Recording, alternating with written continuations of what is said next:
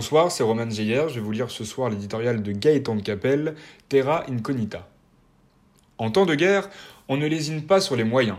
La France, comme tous ses voisins européens, a donc décidé de déployer un arsenal inédit pour soutenir son économie, vitrifiée par le coronavirus.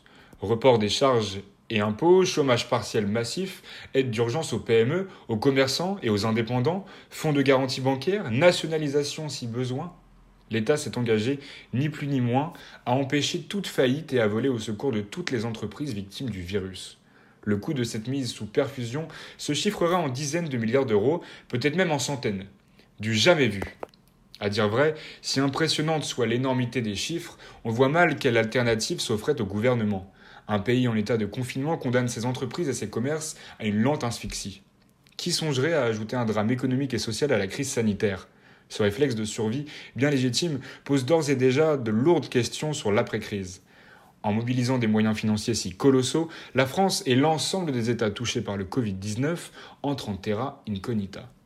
Non seulement nul ne sait combien coûtera ce désastre à la fin des fins, mais encore qui en assumera la charge.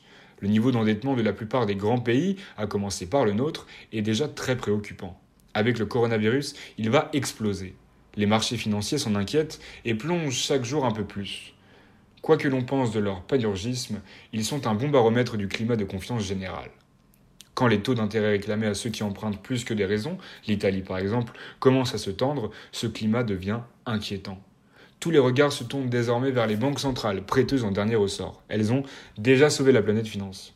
Depuis dix ans, elles ont tiré beaucoup de munitions pour soutenir à bout de bras l'économie mondiale. La prochaine salve aura-t-elle encore de l'effet?